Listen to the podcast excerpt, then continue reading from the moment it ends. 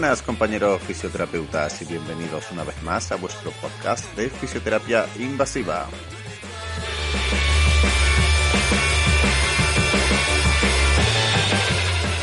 Como bien sabéis, en este episodio vamos a continuar con la segunda parte de la entrevista a José Manuel Sánchez.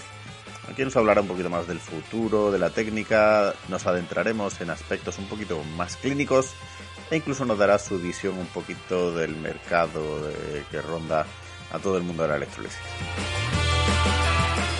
Y antes de eso vamos a hacer la review de un gran ecógrafo como es el Chaison Cebit 6. Así que vamos con el programa. La review.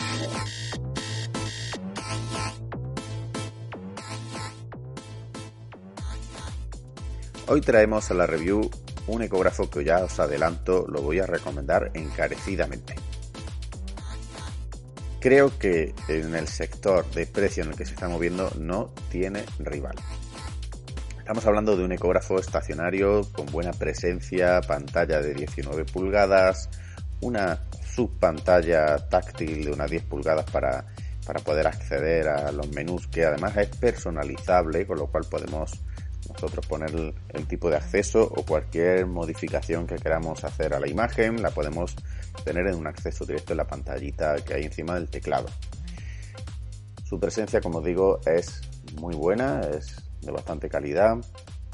No es un ecógrafo muy grande, una pantalla de 19 pulgadas, más que suficiente. La calidad de la imagen es estupenda, el software va muy bien, eh, tiene todo lo que podemos pedirle a un ecógrafo ya de gama media alta, como es elastografía cuantitativa, como es eh, visión panorámica, em, convex virtual, todo tipo de Doppler. Realmente es eh, un ecógrafo que si no me dijeran el precio yo pensaría que estaría rondando los 20.000 euros. La sorpresa es cuando pregunté por el precio y me dijeron que el precio de venta al público de este equipo eh, con IVA incluido, estaba rondando los 13.000 euros. Ya con la sonda lineal con la que lo probé, que lo probé con una sonda de 4 a 15 MHz. Sinceramente, es un ecógrafo que por el precio que tiene, creo que ahora mismo en el mercado no hay otro que se le acerque. Por lo que si estáis eh, pensando en comprar un ecógrafo en torno a los 15, 16, 17, yo diría que incluso un poquillo más, no desestiméis echar un vistazo a este ecógrafo porque os puede sorprender. También recomendaros que eh, tuve la oportunidad de, probar la sonda convex de este ecógrafo y la sorpresa fue aún mayor porque es que me encantó la imagen con la convex. Es verdad que este ecógrafo con la sonda lineal pues no vamos a tener la calidad en profundidad que podemos esperar con ecógrafos de, de alta gama, ¿no? Pero claro, ya hablando de ecógrafos de 30.000 o 40.000 euros, pues estamos hablando de un ecógrafo de, gama media cuando profundizamos para hacer espalda o glúteos o caderas, ¿no? Eh, ahí perdemos definición. Pero la sorpresa es que con la sonda convex, que eh, está rondando unos 2.000 euros, eh, tenemos una calidad asombrosa también en profundidad. Mm, con lo cual el combo de tener este ecógrafo por 13.000 más la sonda convex mm, se nos hace un equipo muy, pero que muy interesante por tan solo unos 15.000 euros.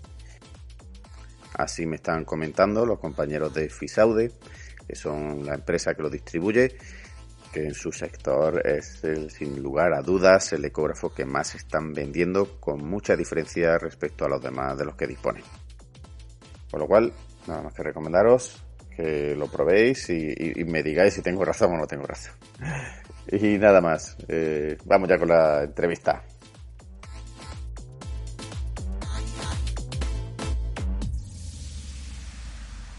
Bueno, como ya he estado hablando, conocemos bien el pasado de la técnica, conocemos el presente que nos estás contando. ¿Cuál crees que será el futuro próximo de la electrolisis? ¿Hay algunos estudios que estéis haciendo, que has comentado? Eh, ¿Cómo crees que Mira, yo, yo siempre digo, José, y yo creo que, muchos compañeros, una técnica es buena técnica si, evoluciona. Es decir, yo eh, la técnica EPI, como bien sabes, tiene muchos retractores, tiene gente a favor, tiene gente eh, en contra, tiene, pero bueno, está ahí. Está ahí y es una técnica que lo bueno que ha tenido es que no se ha mantenido estática. Es decir, es una técnica que es muy joven esta técnica. Es una técnica muy joven eh, dice, hombre, evidencia científica. Hombre, pues evidencia científica en PubMed, si entras, hay 40 artículos de 40 artículos y ya hay alguna metaanálisis incluso, creo. Bueno, el metaanálisis que ha hecho un grupo de César Fernández de las Peñas, que, es otro referente mundial en fisioterapia invasiva, como ya sabes. Pues ahí está. El metaanálisis dice que la técnica de, EPI es una técnica muy eficaz a corto, medio y largo plazo. y a partir de ahí lo que tenemos que hacer es mejorar la técnica. Es decir, pero yo siempre digo que una técnica es muy buena si se modifica, si aporta cosas nuevas, si, si, si, si, se adapta. Una técnica que siempre es estática, hombre, es sospechosa, ¿no? Porque si siempre eh, hace, dices que hace lo mismo y que no cambia, es sospechosa. Nosotros ahora ¿Qué estamos haciendo con la técnica? Pues mira, estamos de mano, mano a mano con la neurocirugía. Ahora vamos a sacar un curso que es de neurocirugía eh, con el doctor Calatayud y fisioterapia, porque se ha creado ahí un binomio brutal, ¿no? Entonces estamos muy metidos en la neurocirugía que pronto, en estos tres, cuatro, cinco años, empezaréis a ver eh, cosas muy interesantes de fisioterapeutas con neurocirujanos, ¿no? Es decir, que ya estamos sacando el primer curso que será ahora en Ciudad Real de neurocirugía y fisioterapia y ahí, ahí va a haber un gran binomio con cosas muy interesantes, muy interesantes que estamos haciendo. ¿Qué más vamos a ver? Que ya, ya, ya lo estamos haciendo antiguamente, eh, hace años y que, y que está teniendo muy buenos resultados. La, la técnica EPI con la medicina regenerativa. sí, que lo hacen mucho. La técnica EPI está abriendo un campo muy interesante con la aplicación de terapias como plasma rico en plaquetas, con terapias como suero autólogo condicionado, con terapias como suero rico en citocinas. Es decir, está habiendo un campo ahí muy interesante con resultados muy interesantes. El otro día estuve escuchando a, Paco Santana que hablaba sobre el tema, oye, pues a mí la EPI combinado con, con PRP, Yo, he, modificado la estructura del tendón y tiene toda la razón del mundo. Es decir, eh, eso que se habla a veces que no se puede cambiar la estructura del tendón, pues con la EPI y el PRP, sobre todo hay un tendón que es clarísimo que se produzcan esas modificaciones, que son los epicondilios. El tendón epicondilio, que cuando ves cuando aplicas la EPI con PRP, eh, eh, realmente llega a cambiar de forma significativa la estructura. Es decir, hay una línea muy interesante, también ahí que estamos haciendo. Y luego nosotros, en estos tres años, hemos evolucionado muchísimo. Es decir, estamos aplicando la EPI combinado con la neuromodulación simultáneamente Estamos combinando eh, diferentes técnicas de neuromodulación eh, galvánica aplicada al nervio, que esto era, vamos, impensable. Mm. Vamos, eh, eh, y estamos, estamos con Luis Baños haciendo los ramos posteriores a nivel lumbar, los ramos posteriores a nivel cervical, con, con, con, con, galvánica, con corriente pura galvánica, haciendo PICAF, que son picos de carga, en fin, y combinando con neuromodulación pues convencional, de, TENS toda la vida. Es decir, eh, eh, y por ahí vamos. Es decir, el futuro yo creo que, que viene por amplificar y explorar eh, las diferentes áreas patológicas que desconocemos que podrían beneficiarse de la técnica. Por ejemplo, Carolina Wall, que, nos conocimos y que estuvo en mi clínica y que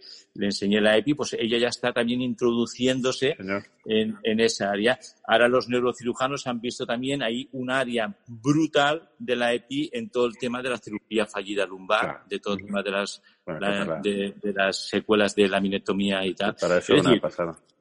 Ah, ahí, así, ahí, ahí estamos. Eh, yo creo que donde llegará la EPI será pues donde quiera que los compañeros quieren que llegue. Desde luego parece que tiene un futuro bastante alentado. Eh, bueno, saliéndonos un poquito de, de, la propia EPI, en tu centro también utiliza otra, otra patologías, ¿no? Como los sistemas superinductivos, radiofrecuencia, onda de choque. Eh, te he visto incluso en, un curso que hiciste hace poco utilizar el, láser, ¿no? Previo a la aplicación de la EPI, que comentabas como un poquito analgésico. Eh, yo te quería comentar, si tuvieras que elegir un aparato que no fuera la electrólisis como, como acompañante de, esta, de esta EPI, ¿cuál sería el que, el que elegiría de todos los que dispones? Pues mira, de aparatos me dices, ¿no? De aparatos, de los que tengo, fíjate, yo confío mucho en, en, un láser que hemos comprado que no me ha llegado todavía. Me tiene que llegar, yo seré seré el primero en España que lo tenga y como me escuche Luis Baños o, uh, o, Javi, o Javier seguro. Pero yo creo mucho en el láser, José, muchísimo. Yo creo que eh, sí, yo creo que hemos utilizado el láser de, baja potencia y, y, tal y llega hasta donde llega, pero yo creo que lo que está entrando ahora eh, eh, va a entrar un láser de alta potencia, eh, estaremos hablando ya de 90 y 100 y pico vatios, que eso es impensable. Fíjate que estamos, hemos estado trabajando con 10 vatios y, y yo creo que por ahí vamos a tener, yo creo que por ahí va a haber alegrías, alegrías en el sentido de que, de que podamos conseguir siempre, cuidado, siempre combinado. Yo soy 100% de tratamientos combinados. Es decir, yo a veces estas dicotomías que existen a veces, eh, el ejercicio o tal, digo, eh, pues si es que, si es que tiene que ser todo junto, es decir, si, si aquí no, no por ahí nos entendemos todo. ¿eh? en un congreso también te escuché ¿no? decir que, que la EPI fuera la última técnica que se le aplicara al paciente. Yo antes de escucharte eso, es verdad que utilizaba mucho la radiofrecuencia y muchas veces la utilizaba después de la electrolisis con la idea de que, el paciente pues, se fuera con una sensación un poquito más agradable, con el calorcito, quitarle un poquito del dolorcillo de la función. Eh, después de, escucharte, pues he ido cambiando. ¿Sigues recomendando lo mismo? ¿Crees que en el caso del láser o, la radiofrecuencia, la EPI debe de ser lo último del tratamiento? Igual no me expliqué y yo creo que hay que ser preciso. La EPI tiene que ser lo último de tratamiento en el foco que has hecho la EPI. Porque a ti lo que te interesa es que esa densidad gas, que es el único parámetro objetivo que tienes del efecto terapéutico de la EPI, que lo, ves en la ecografía, ¿no? Eh, tarda en metabolizarse más o menos un rango de una media de unas 4 o 5 horas. Por lo tanto, a nosotros nos interesa que ese efecto del propio de la electrólisis se mantenga el mayor tiempo posible. Si colocamos una diatermia, ya hemos comprobado por ecografía que eso desaparece en 30, no llega a 20 minutos. O sea, el poder de drenaje ¿no? de la diatermia. Exacto. Sería un ejemplo parecido eh, los factores de crecimiento. Es como si inyectas factores de crecimiento y le pones diatermia. Y lo drena. Claro, tú al final no sabes de ahí si se ha dispersado y lo que. Es decir, lo que hacemos es respetar el foco y no poner nada en el foco encima. Ni diatermias, ni láser, ni fríos, ni calores, ni nada. Ahora, igual no me expliqué bien, tú puedes coger y decir, bueno, yo en el foco, en el tendón de Aquiles, en el tendón de Aquiles que he hecho la EPI, no pongo nada, pero yo voy a hacer una neuromodulación mm, en el nervio tibial, o le voy a meter una radiofrecuencia mm, a nivel, a nivel, a nivel, a nivel de neuroeje. O sea, eso lo puedes hacer perfectamente. De hecho, ejercicios, antes decíamos de esperarse 24 o 48 horas y ahora hemos visto que no, ni hablar. Es decir, los ejercicios sí puede ser, respetamos esas cuatro horas y a las cuatro o cinco horas que empiece ya los ejercicios, porque es otra ventana terapéutica brutal que hemos conseguido con la EPI para que se aproveche de la hipoagesia que provoca el ejercicio también. Es decir, eh, hemos cambiado muchas cosas en cuanto a, la, a, la, metodología. Sí. Ok, o sea que decimos que en el foco eh, sí es interesante dejar el efecto de la electrolisis, ¿no? Dejar el efecto de la electrolisis. Ahora, tú puedes jugar con la comodidad de paciente que hizo, me gustaría bajar un poquito eh, el dolor, pues bueno, métele una superinductiva arriba en las lumbares, o métele una neuromodulación de 80 Hz de, de, ráfaga, de, a nivel del, nervio ciático tibial, eh, incluso en la rama sensitiva del sural, ¿no? Le haces un asfixiante de, cuatro agujas y le metes un 80 Hz muy suavecito, ¿no? Un hormigueo. Y, eso le va de maravilla. Es decir, ahora, yo el foco, nosotros en los cursos insistimos no tocarlo cuatro horas. ¿eh? O sea, no hacer nada, dejarle que vaya. ¿eh? Interesante. Y bueno, y por meternos ya para ir terminando en algo más clínico, eh, está muy extendido, por supuesto, el uso de la electrolisis en el tendón, ¿no? Y yo diría que también súper extendido en todo tipo de fibrosis, ¿no? Que estamos viendo que, mejoran muchísimo.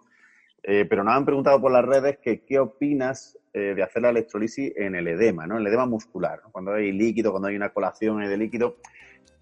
¿Aporta realmente la EPI algo significativo en estos casos? ¿Te está gustando el programa?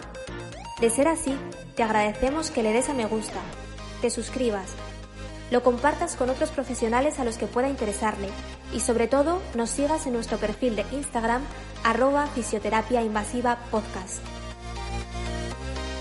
Y si además te apasiona la fisioterapia invasiva y quieres que sigamos creciendo, puedes apoyarnos desde 2,99 euros al mes a través de nuestra cuenta de iVoox. Muchas gracias por tu apoyo y seguimos con el programa. Eh, de hacer la electrolisis en el edema, ¿no? En el edema muscular, cuando hay líquido, cuando hay una colación de líquido. Eh, ¿Aporta realmente la EPI algo significativo en estos casos?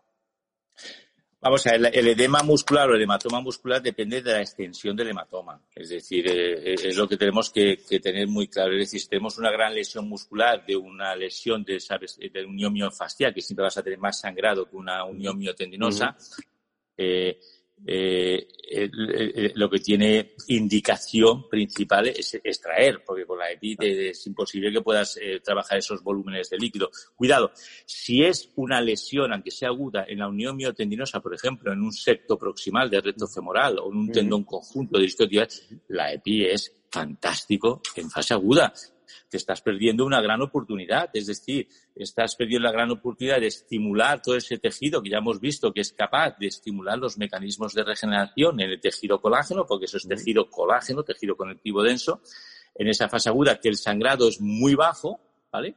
Y con la ventaja de que ya puedes iniciarte en, en esas fases iniciales. Si hay un gran sangrado, lo que tienes que hacer es si el médico lo considera oportuno, pues extraer la EPI. Nosotros con el médico que tenemos, porque ya sabes que colaboro con médicos, los traemos y además los traemos con la EPI para favorecer también ese efecto bactericida. Ah. Cuando ya tienes una lesión que sangrado no es muy grande, o nosotros somos partidarios de hacer la microepi. Eh, ¿Por qué? Porque primero no hay riesgo de infección, yo en veintipico años yo no he tenido nunca ninguna infección, y segundo porque sí que es verdad que se produce una calidad de tejido después de reparación que no tiene nada que ver, que si lo dejas de forma natural. De forma natural no sabes nunca cómo va a evolucionar ese tejido, no sabes si va a evolucionar en una cicatriz engrosada, en una fibrosis en una fibrosis de esas fragmentadas, que eso es un desastre, o en un quistemático, que es todavía peor. Es decir, la ventaja que tienes con la EPI es que ya ves en, en esas fases agudas cómo puedes de alguna manera degradar ese ese tejido, ese hematoma y ese edema, y además con la ventaja de que te queda un tejido de mucha mejor calidad de reparación. Es decir, nosotros eh, la aplicamos y con resultados excelentes y, y, sin ningún problema. Y el paciente en agudo está sin ningún tipo de dolor, cero dolor, y, y, perfecto. Y no hemos tenido ningún problema. Para mí es mucho mejor aplicar eso que aplicar la crioterapia mm. o cualquier otra técnica burda que no sabes exactamente si va a tener un, claramente un, efecto en el tejido, ¿no? Ok. Eh, bueno, José Manuel, eh, ya para terminar, no quería dejar pasar la, ocasión de preguntarte por un temilla, eh, ¿cómo te sientes después de ver que, como estabas diciendo, ¿no? En este, hay pocos, realmente la electrolisis es una técnica muy joven, lleva pocos años y a mí me sorprende que en estos pocos años eh, se han creado eh, pues tantas empresas de electrolisis, ¿no? O sea que tantos cursos diferentes, con apellidos diferentes, con máquinas diferentes, eh, que se basan todas, evidentemente, en tu descubrimiento. ¿Cómo te sientes en ese aspecto? Cuando, cuando ves cómo está el Bueno, yo soy un defensor del emprendedor. ¿Vale? Entonces yo me siento un poco dolido, ¿no? Porque además yo he, pasado por juicios con, esta gente, yo no tengo ningún problema en decirlo, yo he pasado por juicios, los, hemos ganado todos, algunos lo sabéis, otros eh, hemos ganado juicios a, una de estas empresas que nos copiaron, ¿no? Y además lo hemos ganado por audiencia provincial, es decir, por eso han tenido que retirar esa máquina o, eh, del mercado. Y, pero bueno, también eh, te has visto traicionado también, ¿no? En cierta manera por por compañeros que, que, que, se han intentado aprovechar y se han intentado silenciarte, ¿no? Entonces, eh, eso para mí pues es, es, más grave. Pero bueno, eso es a, nivel personal, pero yo, bueno, yo siempre he estado ahí en, a pie de cañón, yo nunca me he escondido nada, siempre todo lo que lo que he sacado y lo que hago y el día a día, pues lo he dicho, lo hago y lo seguiré haciendo. Es decir, eh, yo sé que pues ahora pues eh, yo nosotros le llamamos PICAF y de aquí a unos días pues escucharás que le llamarán de otra cosa, ¿no? Y bueno, pues es así, es ley de vida. Yo eso no, no tengo ningún problema. Cuando te copian, por algo es también, ¿no? Es decir, porque funciona, ¿no? Si no, no te copiarían, ¿no? Eh, y, y ya está. Sí que es verdad que, que yo soy un defensor del emprendedor, sobre todo la gente joven que está estudiando fisioterapia. Yo tengo mi hijo que está estudiando fisioterapia y la gente joven que está estudiando, pues yo creo que deberían estar más protegidos, ¿no? Es decir, eh, esa gente que tiene esa capacidad de emprender eh, y que crean algo nuevo para la fisioterapia, yo creo que, yo creo que los tendríamos que defender ¿vale? Los tendríamos que proteger y, y, los tendríamos que cuidar, ¿no? Y yo, a pesar de lo que ha pasado, José, yo me siento muy orgulloso del calor que he recibido de compañeros, es decir, pero y del apoyo. Eh, Luis Baños, Roberto, Javi, Pedro Belón, David Loras, Pablo Navarro, eh, cientos y cientos de compañeros eh, que a mí me han hecho ver que, que bueno, que, que, que que, vale la pena seguir adelante y seguir luchando y seguir aportando todo, ¿no? Es decir, yo en este sentido, eh, lo único que puedo estar agradecido de, mis compañeros. Y bueno,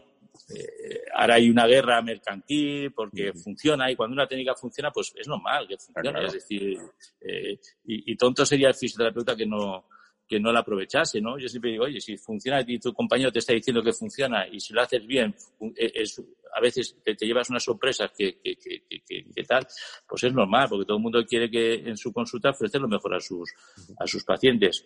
Pero yo sí que eh, me gustaría dar eh, eh, ese voto de, de, de proteger a los emprendedores en la fisioterapia, ¿no? Porque porque, eh, no sé, es muy feo, ¿no? Es muy feo eh, ver cómo algunos, pues, eh, no solamente se intentan aprovechar de la parte mercantil y, y, de la parte de conocimientos, que, bueno, el conocimiento es universal, ¿no? Tú no puedes patentar el conocimiento, ¿no? Efectivamente. Paco hablaba y de lo que sea, eh, pues bueno, pues para aprovecharse por puro por, el dinero, como todo en esta vida, ¿no? Y, y, para, para sacar parte, y pero lo peor de todo es intentar taparte, ¿no? Intentar separarte del, de, eso es feo. Yo creo que lo, lo, que lo que está claro y lo que todo el mundo que se meta en la invasiva, ya sea con, con la máquina que sea, yo siempre creo que tienes que tener claro de dónde viene, cuál es la fuente, de dónde ha nacido y, los estudios están ahí y, bueno, la historia está ahí. Pero vamos, que yo, no, que yo me, siento orgulloso, ¿eh? es decir, yo estoy feliz, yo estoy ahora, estamos haciendo unos cursos con unos compañeros que son unos cursos maravillosos. Que yo te quería preguntar si quieres aprovechar para, no sé, para la gente que quiera formarse contigo, dónde puede eh, saber los próximos cursos. A mí me ha pasado que me he enterado tarde de algún curso que ha hecho y ya no había plaza y me ha dado mucho coraje porque ahora sí, no, estamos haciendo muchos casos clínicos, ¿no? Bueno, es que este curso es espectacular. Yo ese curso lo aconsejo a todo, a todo el colectivo, porque es que yo estoy de profesor y de alumno. Es decir, lo, digo aquí públicamente. Estoy de profesor y de alumno en ese curso. Es el curso que hacemos en cuatro profesores, Luis Baños, José Vicente Grau, eh, Jonathan y yo. Y es un curso todo, todo, 100% casos clínicos, es decir, con un abordaje integral brutal es un curso que lo sacas hoy y a los cuatro días está lleno, es decir, es espectacular el, el, el, llamamiento que tiene, que es un curso que se llama Técnica Epineromodulación Integral y no sé, con casos clínicos. Y ese es uno de los cursos que yo a los compañeros, sobre todo, que ya vais haciendo algo de invasiva, os recomiendo, vamos, al 100%. Es decir, es el típico curso que haces un fin de semana y que te equivale a, a siete meses ¿no? de, de formación. Es decir, eh, ver trabajar a Luis Baño, eso es un espectáculo, lo tienes que entrevistar a Luis Baño. Porque sí, ya me dijo que quería estar. Yo tuve la suerte de hacer práctica en su clínica y me quedé encantado de cómo trabaja. Tienes que entrevistarlo porque ese es un referente mundial. Eh, José Vicente Grau para mí es uno de los, eh, de los más mayores expertos clínicamente en neuromodulación, es decir, otro, otro fenómeno. Eh, Jonathan también esa capacidad integral. Es decir, es un curso que yo recomiendo muchísimo. Y, y bueno, y, y, ese, y luego pues hay, hay posgrados, que hay posgrados de fisioterapia invasiva que se hacen en, en la Universidad de Navarra, en fin, que estamos por todas partes también. Y luego pues ahora vamos a sacar uno eh, que será para este final de año, que es un, muy parecido a este que hemos hecho, eh, pero también con deportistas de élite, es decir, que, que bueno, que ahí, ahí estamos. Es un, yo creo que es uno de los cursos que ahora mismo me siento más orgulloso porque realmente es que lo disfruto como loco y, y, y, son casos clínicos que este formato lo hemos introducido nosotros, el formato de casos clínicos en fisioterapia invasiva, porque era una, también yo siempre a los compañeros digo, oye, pero aquí les estamos explicando tres dosis, tres miliamperios, no sé qué, pero, pero yo no me lo creo. yo siempre, Digo, yo quiero verlo con pacientes reales esto. Entonces, eh, nosotros fuimos los pioneros en decir, no, no, aquí se hace todos los cursos con casos clínicos. Es decir, aquí la, gente tiene que ver del profesor hasta dónde es capaz de llegar y, exponerse públicamente a que tu compañero de enfrente te, te debata. lo, demás a mí ya no me interesa. A mí que vengan ahí a darme cuatro diapositivas con cuatro parámetros no me interesa. No, no, eso es, siempre lo he pensado. Lo, lo, que falta en los cursos es ver los casos, ver cómo trabaja luego, porque muchas veces dices, bueno, me están explicando esto, pero luego en la clínica a ver qué es lo que hacen, ¿no? Y, pues eso, hemos sido, eso hemos sido pioneros nosotros y de, hecho el congreso que primer COFIN, yo a, mí que digo, el primer COFIN ya le dije a mí que Miguel, hay que hacer casos clínicos. Digo, aquí no se puede venir a contar lo bien que lo hago, aquí hay que hay que exponerse. Espectacular. Entonces, incluso invitamos a más de uno y no se atrevió a venir, ¿eh? eso hay que decirlo también, ¿eh? eso hay que ser valiente. Oye, José Manuel, muchísimas gracias por todo. Eh, cualquier agradecimiento es poco, mm, no por estar ya en el podcast que, oye, que está teniendo ahí bastante aceptación, sino por todo lo que nos ha aportado a la fisioterapia invasiva. Y nada, muchísimas gracias. Y aquí tienes tu casa. En cualquier momento quieres volver y contarnos algo, estaremos con las puertas abiertas. Muchas gracias a ti, José. Ha sido un placer. Y bueno, aquí me tenéis para, para lo que necesitéis, para lo que queráis. ¿eh? Siempre tenemos algo de hablar, seguro. ¿eh? Pues muchas gracias. Hasta la próxima, José Manuel.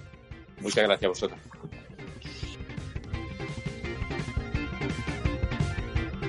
Bueno, pues esta ha sido la entrevista.